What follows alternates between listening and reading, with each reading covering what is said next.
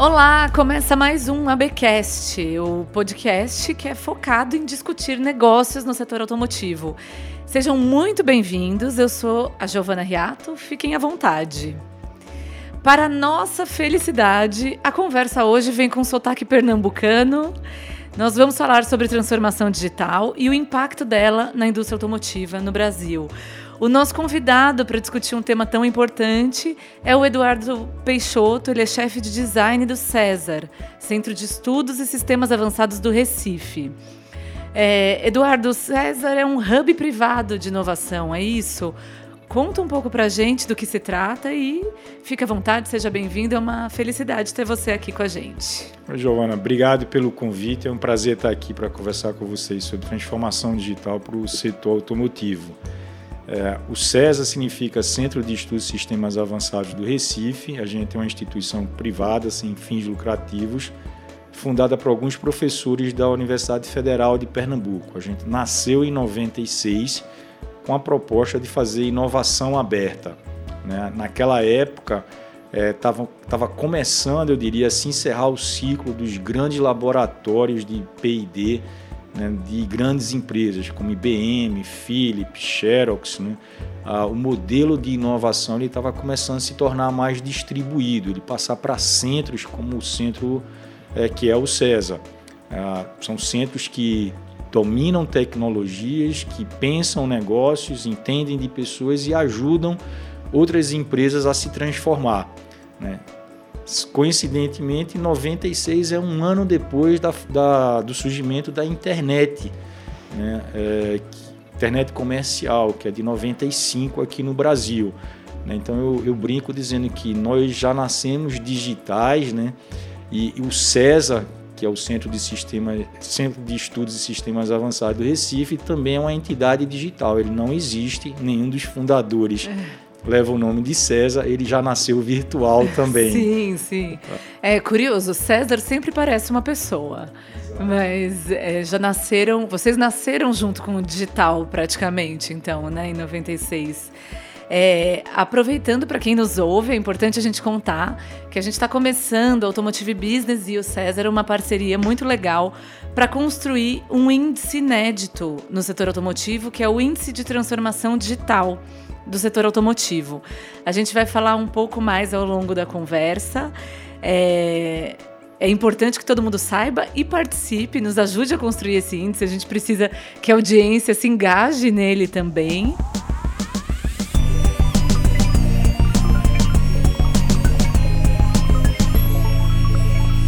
É, Eduardo, para começar do começo, Conta um pouco, a gente fala o tempo inteiro de transformação digital. Afinal, o que é transformação digital e qual a importância disso para uma indústria? A transformação digital é o resultado da maturidade de tecnologias que estão aí há algum tempo, né, mas que começam a ser usadas agora de uma forma muito mais radical. Né? As pessoas, as organizações entendendo que elas têm diferentes aplicações no começo da, da computação, né, eu diria que a gente primeiro automatizou back-office de empresas, a gente começou a trabalhar a eficiência, digamos, a, a, otimização com sistemas que automatizaram processos dentro de organizações, mas hoje com as tecnologias disponíveis, como internet das coisas, como big data, como inteligência artificial, blockchain, a gente começa a automatizar processos de negócios também. Então, a transformação digital é isso, basicamente é a mudança radical de modelo de negócios em função do amadurecimento de tecnologias digitais. Né? Eu acho que a primeira, ou talvez o primeiro grande setor que a gente viveu isso, mas talvez nem tenha se dado tanta conta, é o de música. Né? Lá atrás já ah, só com a internet mesmo, digamos assim, com a desintermediação de meios, né, o setor de música ele começou a se transformar. É, saiu da distribuição de música através de mídia física, o CD na época, para distribuição através da rede de computadores que estava se criando, que era a internet. Então você vê o surgimento do Napster, depois do Casar, né, e esse negócio se reinventa novamente em função de modelo de negócio com iTunes e Spotify é, ultimamente. Sim, é curioso que pensando em Napster, em casar, parece que isso foi na idade da pedra lascada, né? E foi há, há tão pouco tempo. É, pensando na indústria automotiva, eu gostaria que você comentasse um pouco dos riscos e das oportunidades desse processo, porque é, existe um risco de, de, algumas empresas virarem o próximo, o casar logo mais, e o que essas companhias, essas organizações deveriam fazer para se manter relevantes nesse no, novo momento? Então, um dos aspectos bem importantes nessa transformação digital é que essas tecnologias que estão se tornando maduras, elas são muito baratas, muito acessíveis. Né? Então, normalmente, a competição ela não está ali no mesmo setor, ela vem de um outro setor. É o que aconteceu, por exemplo, com a telefonia celular. Em 2007, você tinha Nokia e Motorola como os King Kongs, digamos assim, do setor, né? mas a BlackBerry também, e de repente a Apple surge com um novo telefone que muda tudo. Né? E não só por conta da tecnologia, mas por conta do modelo de negócio que foi embarcado depois. Em 2008, com o lançamento do App Store, né, o iPhone vira uma plataforma e aí com a integração de diversas aplicações ele se torna um dispositivo muito mais interessante do que apenas um dispositivo para fazer ligação telefônica. A gente fala que a, a, a, telefonia num smartphone é somente mais uma aplicação, que talvez seja a que a gente usa menos hoje. Né? Então, a preocupação com, com, com o setor automotivo é exatamente essa. É um setor é, bastante maduro, está aí há um bocado de tempo, mais de 100 anos. Né? É, muito provavelmente a, a, a, competição principal não vai vir desse setor, é, vai vir de um outro setor, talvez da própria Apple, da, do Google, com o Waymo, que já tem uma, uma empresa de carros autônomos, tem a Tesla, que tem uma outra pegada, mas também são outras empresas que surgem ou que já estão em atuação, mas que por conta dessa facilidade e conhecimento da tecnologia digital, elas começam a impactar o setor automotivo de uma outra forma. É curioso que você falou da Waymo, do, que é a empresa de carros autônomos do Google, que hoje, pelo menos, que se, que se sabe, é a companhia que mais testou veículos autônomos em vias públicas no mundo, né? Mais do que qualquer empresa automotiva. Acho que isso é um, é um sinal bem expressivo né, desse momento de transformação. É, Eduardo, e pensando aqui para o Brasil, só, só um parênteses a complementar. Exatamente. É, como é que você espera que uma empresa que era de busca na, na internet né, é a empresa que está liderando a automação é, do carro? Sim. Não é? É, é meio contrassenso, mas assim é isso que a gente está falando. Transformação digital vai permitir que outros ou empresas de outros setores ou empresas nascentes elas consigam competir com empresas que estão estabelecidas aí há um bocado de tempo. É exatamente o que está acontecendo no setor automotivo. Não só com Google entrando nesse setor, claramente já com a Waymo e, por exemplo, Facebook, então, desculpa, Facebook, Uber, né, fazendo testes também de, de carros autônomos, parou por um, um acidente que aconteceu é, durante os testes, mas é, são empresas que, a princípio, não estão atuando naquele setor, eventualmente vão passar a atuar naquele setor também. Sim. E como, como se defender de uma nova concorrência que vem de todos os lugares, né? Porque a gente tem visto o setor automotivo fazer novas parcerias é, e tentar se movimentar, mas acho que tem um, a, essa indústria tradicionalmente é mais lenta, é mais defensiva, né? Tem é menos colaborativa, está acostumada a desenvolver tudo em segredo. É, quais você acha que são os caminhos para se proteger ou se desenvolver nesse momento? Então, eu gosto muito de uma frase do Andy Grove, que é o funcionário número um da Intel, e ele foi o, o CEO da Intel por bastante tempo. Né? E ele falava que só os paranoicos sobrevivem. E ele falava isso lá pela década de 90. Nossa. Né? Eu acho que agora está valendo muito mais essa ideia dele de que só os paranoicos sobrevivem.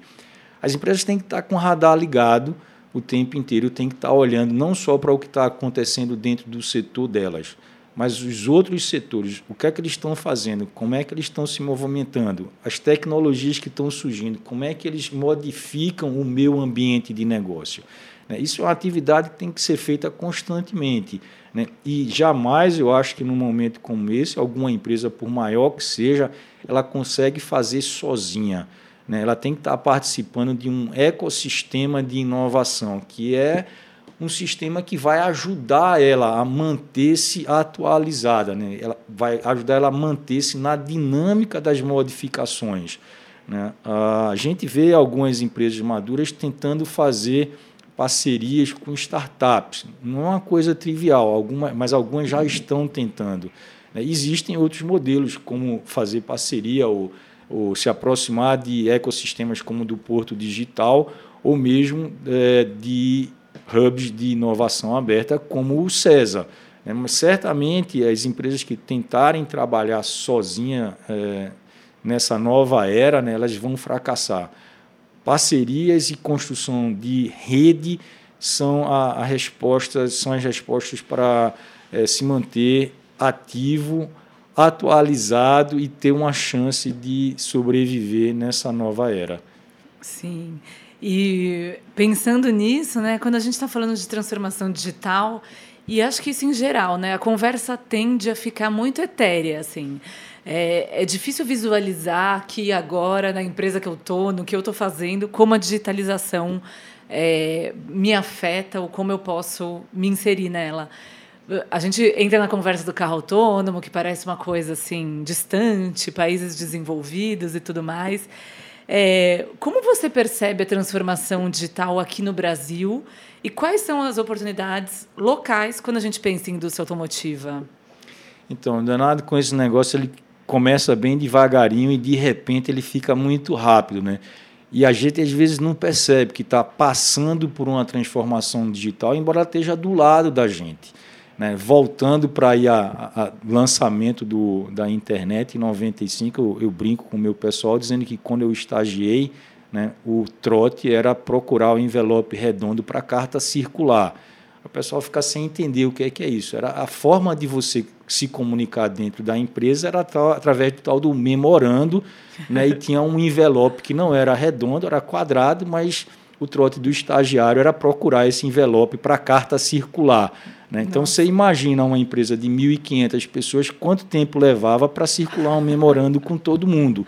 Né? Você não consegue, quem nasceu depois, imaginar isso, porque hoje você tem e-mail, você bota o nome de todo mundo numa lista, digita o que você quer e aperta o botão.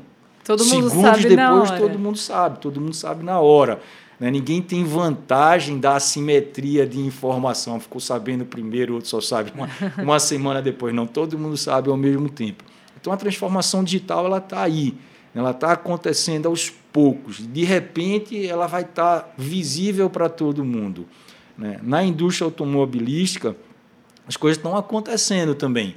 Né? Apesar da indústria, os carros estão sendo conectados. Né? Existem soluções que estão ah, conectando o carro à internet, transformando o carro no que a gente chama de um objeto na internet das coisas.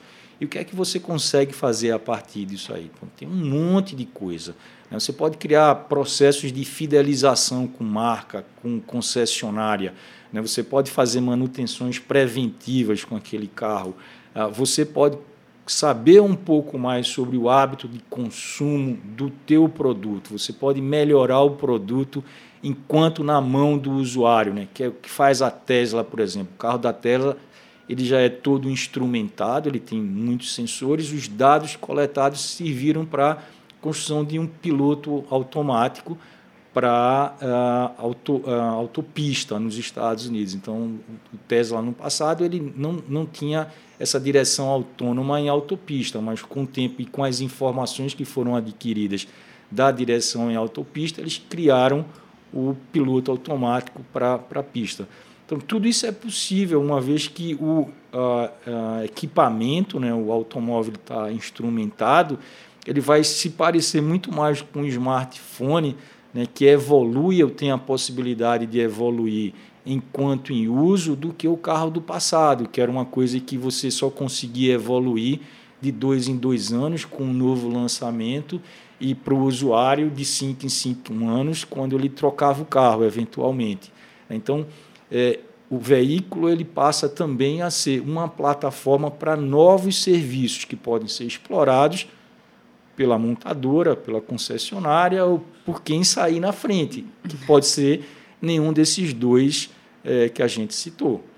E isso pode acontecer localmente, né? Não precisa vir uma resposta de fora. Com certeza. Né? A César, junto com a Wings, lançou o produto chamado Vai, né? que é exatamente a conexão do carro autônomo com a internet. A partir do que a gente coleta de informação, estamos desenvolvendo novos produtos e serviços para os usuários do veículo, para as concessionárias, para as montadoras.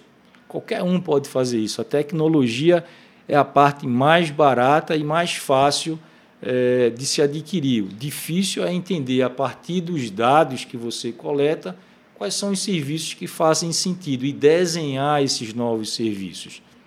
Sim, e falando em desenhar novos serviços e soluções, é, conta um pouco, Eduardo, da atuação do César na indústria automotiva até aqui. É, de que forma vocês contribuem para esse setor? A gente tem trabalhado com a indústria tanto na elaboração de mapas de futuro, né, cenários, olhando como tecnologias como essas que a gente falou até agora vão modificar a indústria, como desenvolvimento, desenvolvendo uh, sistemas e soluções que podem estar dentro da indústria ou embarcadas nos veículos da indústria. Sim, vocês já trabalharam lá em Pernambuco com a FCA, né? E com vocês já tiveram atuação com outra empresa também aqui? Uh, a gente tem com a FCA tanto em Pernambuco como em Betim, é, com sistemistas da FCA, com empresas que são fornecedoras de uma forma geral do, uh, do setor automobilístico. Que legal. E pensando até na experiência de vocês nessa indústria e, e de repente para inspirar quem está nos ouvindo, quando a gente começa a pensar em um processo de transformação digital e você está lá sentado na sua empresa trabalhando, para onde começar a olhar? Se você quer realmente se manter atual, de, de onde deve vir esse processo e como você pode fomentar ele dentro de uma organização?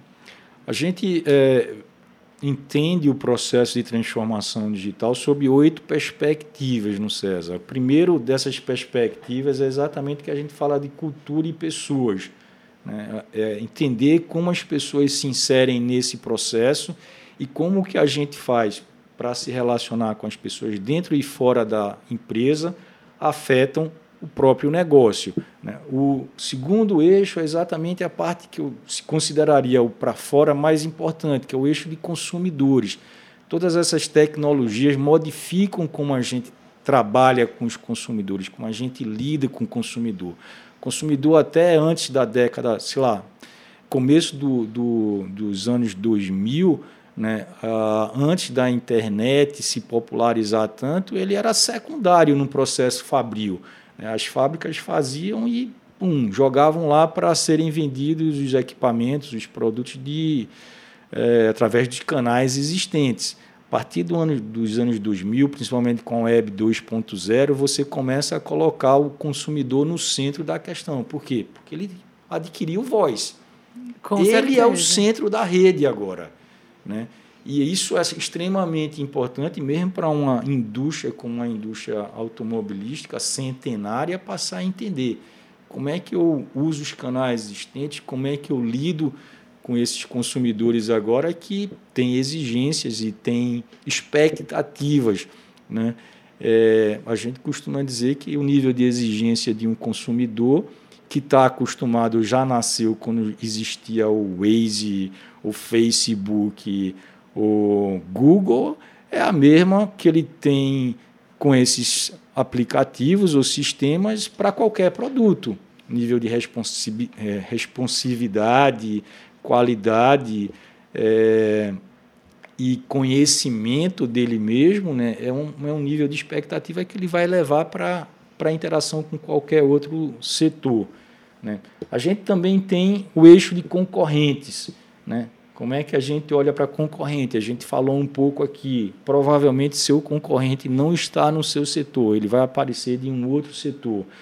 Tem um eixo de inovação muito ligado a processos de criação de produtos e serviços de uma forma muito mais ágil do que a gente fazia antigamente. Essas indústrias, principalmente a, a automotiva, tem um processo muito bem definido o que a gente chama de um processo em cascata, onde você parte de especificação né, e vai construindo o produto até o final sem muito envolvimento com o cliente. Né? Esse processo ele já não funciona mais nessa era. Você tem que envolver o consumidor o tempo inteiro e o produto ele é construído enquanto está com o produto, como no caso da Tesla, Sim. ou pelo menos finalizado, né? como no caso do nosso smartphone. Né? Na verdade, as empresas entregam uma plataforma constroem serviços em cima dessa plataforma. Nossa, esse é um desafio imenso para o setor, né? Tão acostumado a entregar o produto e. E tchau, né? É... Vamos fazer o próximo agora, né? Não, agora não é mais assim. Né? E o consumidor ele tem essa expectativa, porque é assim que funciona o smartphone dele. Né? Com é, certeza. Parte de processo, que é a parte mais interna, né? rever todos os processos, tornar a organização mais ágil, né? operar com pequenas empresas, né? É, se arriscar um pouco mais. Né? A maior parte das empresas maduras não tem esse viés, tem processos muito bem definidos, é, muita coisa internalizada e quando você olha para fora, aí tem alguém que já resolve um processo de recrutamento usando inteligência artificial, né? tem alguém que resolve um processo jurídico também usando inteligência artificial. Isso dá uma outra dinâmica à organização. Né? Então, essa parte de processo, de uma forma geral, ela precisa ser revista também. Quais são as oportunidades que existem para a gente internamente se tornar mais ágil também? As organizações elas precisam olhar para isso. É, modelos de negócio é outro aspecto extremamente importante. A competição e a destruição ou a sobrevivência depende exatamente do modelo de negócio. A gente falou aqui tecnologia hoje é a coisa barata de você adquirir. O difícil é você entender um modelo de negócio que seja vencedor dentro de um ecossistema agora onde você tem concorrência de tudo quanto é lado. Então, entender a mudança do, dos, nos modelos de negócio é fundamental. Dados, né? a maioria das empresas é, tem dados, não usam dados nem para tomada de decisão e muito menos para entender quais são as oportunidades que existem para aí. Então, como transformar os dados que a gente tem e os dados que a gente captura em mais valor para a organização. Em inteligência, né? Não adianta ter informação parada. Exatamente. Não estou coletando dado para quê? Inclusive com a, com a entrada da, da Lei Geral de Proteção de Dados no Brasil no ano que vem, né, isso passa a ser uma liability. Eu estou com um monte de dado lá, se esse negócio vazar, posso levar uma multa enorme. Né? E está ali, mas eu não faço uso nenhum, capturei e agora? Então, transforma isso em valor. Né? E, por fim, tecnologia. Tem que saber quais são as tecnologias que podem te ajudar, mas, é, de uma forma geral, transformação digital é isso. Você não pode encarar ela sob um único aspecto. São oito perspectivas no entendimento da gente e ela só é completa ou só acontece efetivamente numa organização ou num setor se a gente trabalhar todos esses aspectos. Né? Senão a gente tem um risco de trabalhar um e esquecer de outro e a coisa ficar pela metade também não vai dar certo. Ah, isso é tão comum, né? É. Até nas discussões, a gente enviesar, focar muito em um lado. Acho que, por exemplo, a indústria automotiva tem uma tendência forte a falar muito da tecnologia, da tecnologia do produto. Isso. E aí você tem um monte de outros pontos sensíveis ou oportunidades desprezadas. Exatamente. Esquece o, o, o componente, os outros componentes que estão associados a isso. Né? É, olhando para especificamente na indústria automobilística, né, e eu acho que tem oportunidades gigantes com carro autônomo e, e com carro conectado. Né, uh, a indústria vai ter que se preocupar com outros aspectos. Quando a gente olha, por exemplo, para a cultura e pessoas, né, ou mesmo para processos, que tipo de profissional que a gente vai precisar dentro da indústria. Tem uma mudança radical aí. Essa indústria existe há 100 anos e era automotiva, né?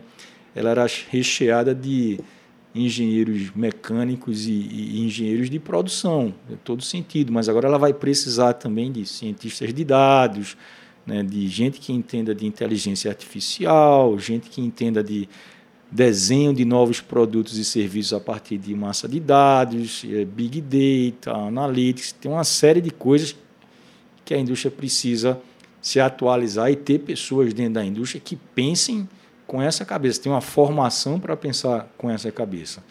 Segurança é outro aspecto crítico também. Né? No momento que o carro está conectado, o aspecto de segurança ele é muito mais físico do que de privacidade, eu diria. Né? Os cuidados que você tem que ter para evitar uma invasão né, é, do teu veículo. Então, imagina... Invasão virtual a invasão virtual, claro, assim, hoje seu computador está conectado, se um hacker invade teu computador, você vai perder o que tinha ali dentro do HD, né? Talvez um fotos, o, o cartão de crédito, uma coisa desse tipo.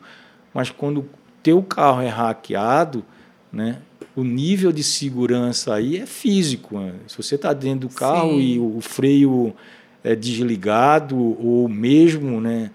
alguém remotamente pilotar o teu carro é um cenário um pouco assustador, mas possível né, no futuro, num modelo onde os carros estarão conectados. Sim, eu acho que é, fica também um espaço para a indústria aproveitar o aprendizado de outros setores nesse caso, né? Com certeza.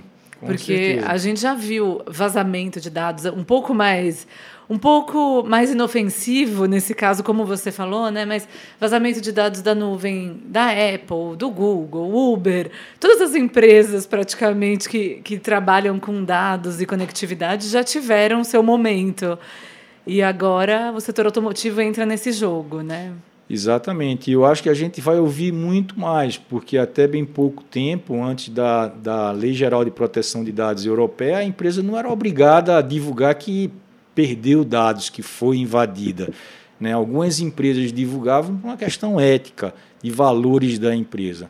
Com a, com a Lei Geral de Proteção de Dados, tanto na Europa como aqui no Brasil, as empresas serão obrigadas a, a divulgar que sofreram uma invasão. Então, eu acho que a gente vai ouvir muito mais sobre invasões é, a partir do ano que vem aqui no Brasil. Eduardo, e a gente falou de pessoas, da questão tecnológica, de todos esses eixos do que o César observa para analisar a transformação digital. É, quando a gente fala de profissionais, né, com o avanço de inteligência artificial, de uma série de tecnologias, como um profissional pode trabalhar para se manter relevante nesse novo cenário, né? Pensando que o César também oferece cursos e, e e serviços para pessoas, não só para empresas. É, eu acho que mais do que nunca valeu a máxima de que o aprendizado ele é contínuo. Né? A, a gente tinha um formato de aprendizado onde depois de uma graduação, no máximo, as pessoas almejavam completar ensino médio, né? Ou mesmo somente uma graduação. Isso hoje não é suficiente mais. Até mesmo a graduação, talvez ela tenha que ter um outro formato mais curto, porque cinco anos dentro da academia, se essa academia não tem uma conexão com o mercado, é muito provável que quando você sair já esteja desatualizado. Então, o aprendizado ele vai ser contínuo, mais ainda contínuo. Né? As pessoas, para se manterem atualizadas, elas vão ter que estar tá se reciclando continuamente. O ah, problema que existe saindo do indivíduo para populações maiores e pensando em, em, em países, né, é que essas mudanças que a gente vem falando, transformação radical, elas estão acelerando. E aí a necessidade de capital humano com determinadas formatações, ela muda radicalmente. Então a gente aqui no Brasil observa isso, por exemplo, a, a quantidade de pessoas desempregadas, é, pelos índices que tem aí, mais de 10 milhões de pessoas, não sei o número exato, mas são mais de 10 milhões de pessoas. Mas você vai lá no Porto Digital, tem no mínimo 500 vagas em aberto. Nossa. No César tem 40 vagas em aberto.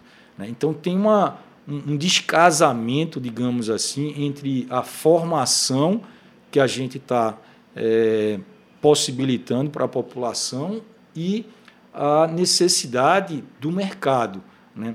E aí a gente perde duas vezes, porque é, com esse descasamento, porque a gente fica com gente desempregada e fica com um setor que depende de pessoas para crescer e não cresce mais rápido porque não tem as pessoas. Né? Então, é, é super importante é, a gente saindo um pouco do aspecto do indivíduo somente, olhando como, como grupo populacional, a gente está pensando um pouquinho na frente. Né? O que é que vai ser importante para a economia daqui a 5, daqui a 10 anos, daqui a 15 anos? Né? E, e estruturar a educação no país para quando a gente chegar lá, a gente ter essas pessoas. Né? Isso não é um exercício difícil de fazer e o César tem opiniões sobre isso.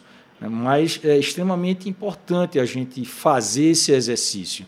Senão a gente fica tentando resolver problemas do passado, trazer de volta uma indústria que, na maioria das vezes, ela não emprega mais tantas pessoas, não é? E aí, indústrias que estão surgindo, que empregam muitas pessoas, elas não têm as pessoas para crescer e contribuir para o aumento da economia como poderiam. Nossa, faltam as competências, né? Faltam competências. Muito bem. É, Para a gente ir encerrando, infelizmente, né, o papo tá bom, mas a gente tem. Nosso tempo está acabando. É, vamos falar um pouco mais então do índice, Eduardo. Eu acho é importante que as pessoas saibam. A gente vai divulgar uma pesquisa com o índice de transformação digital do setor automotivo para fazer essa medição. É uma pesquisa estruturada pelo César, que vocês vão fazer com vários setores, né? E depois, ao longo do ano, a gente vai construir isso e ter um comparativo da indústria automotiva. E aí, quem responder, é, qualquer gestor pode responder é, vai receber imediatamente um diagnóstico do, do, seu setor, do seu trabalho, é isso? Uh, exatamente, mas não do setor. É, a do setor a gente vai ah, distribuir sim. depois que tiver números para poder consolidar a pesquisa. Mas tem uma resposta imediata, um diagnóstico imediato em função das respostas é, que a gente receber. Então, cada pessoa que contribuir com com a pesquisa vai ter esse diagnóstico imediatamente. Né? A ideia é exatamente a gente levantar ah, sobre essas oito perspectivas como é que as empresas estão e como os setores estão. Né? Algumas vão estar mais avançadas em termos de transformação digital, talvez no aspecto de inovação ou no aspecto de modelo de negócio ou de concorrência, outras em cultura e pessoas ou processos né? A ideia da gente é exatamente conseguir fazer esse levantamento até para poder ajudar na construção de políticas públicas direcionadas para a educação ou para outras, uh, outros setores que facilitem a gente ajudar, digamos assim, as empresas, uh, os setores se transformarem uh, em função da, da transformação digital. Muito bem. A gente acredita demais aqui em Automotive Business que gerar conhecimento e informação é o primeiro passo para qualquer mudança, para qualquer melhoria, né? A gente tem trabalhado isso muito fortemente, então é, acho que o índice de transformação digital é mais um passo para isso, para a gente entender o setor e para as empresas se conhecerem também, né? E saberem quais são os, os buracos aí que precisam ser cobertos. Para quem nos ouve, é a apresentação do balanço setorial desse do índice de transformação digital, né? É, essa apresentação sobre como o setor automotivo está nesse processo vai ser feita no ABX 19, no Automotive Business Experience, no dia 27 de maio. É o nosso evento que com certeza quem está nos ouvindo já ouviu falar, né? É, vai ser um grande evento para mais de duas mil lideranças da indústria automotiva. Então, por favor, fiquem à vontade para ir lá ouvir um pouco, é, ver as conclusões do estudo e conhecer o Eduardo, não é mesmo, Eduardo? É isso aí. Muito obrigado mais uma vez, Giovana, pelo convite. Né? É, Espero que todos uh, respondam o índice, Sim, né, por colaborem. Eu acho que, como a Giovana falou, o primeiro passo é exatamente esse: a gente fazer o diagnóstico, né, entender onde os setores eles estão uh, mais fracos, mais vulneráveis, para a gente poder desenvolver junto com os setores trabalhos para fortalecer a nossa indústria, fortalecer a nossa economia. Eu conto com todos e, mais uma vez, obrigado. Apareçam no evento para a gente poder conversar pessoalmente. Sim, com certeza. Te agradeço muito, Eduardo, pela presença. Foi ótima conversa. E a quem está nos ouvindo, como sempre, eu deixo o recado de seguir a gente no seu agregador de podcasts preferido para saber sempre que tiver novidade nossa para é, você escutar aí os nossos programas e claro escrevam para mim se tiverem alguma crítica um comentário uma sugestão dica enfim qualquer coisa o meu e-mail é giovana com dois n's arroba portal ab com.br ou então vocês podem me adicionar no LinkedIn Giovana Riato. Muito obrigada. Eu sou Giovana Riato, quem produz e edita o ABcast é o Marcos Ambroselli e a nossa trilha sonora foi feita pelo Guilherme Schildberg. Estamos de volta na semana que vem.